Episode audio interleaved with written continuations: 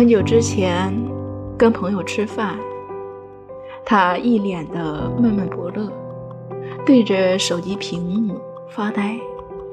不用问也能想到，肯定是在等某个人的消息。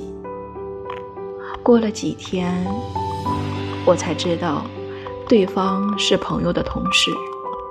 几个月前，两人因为一起出差而变得热络。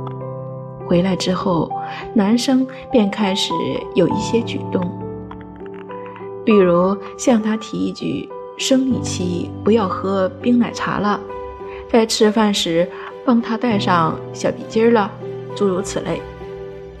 在他的认知里，这样子的行为就意味着男生的爱意了。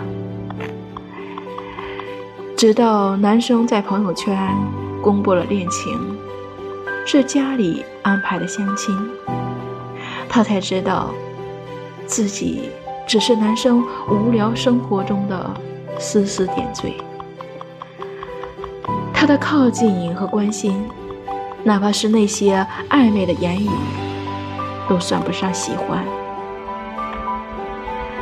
在和他聊起这件事的时候，我们都很坦然了，我们都明白了，疑神疑鬼。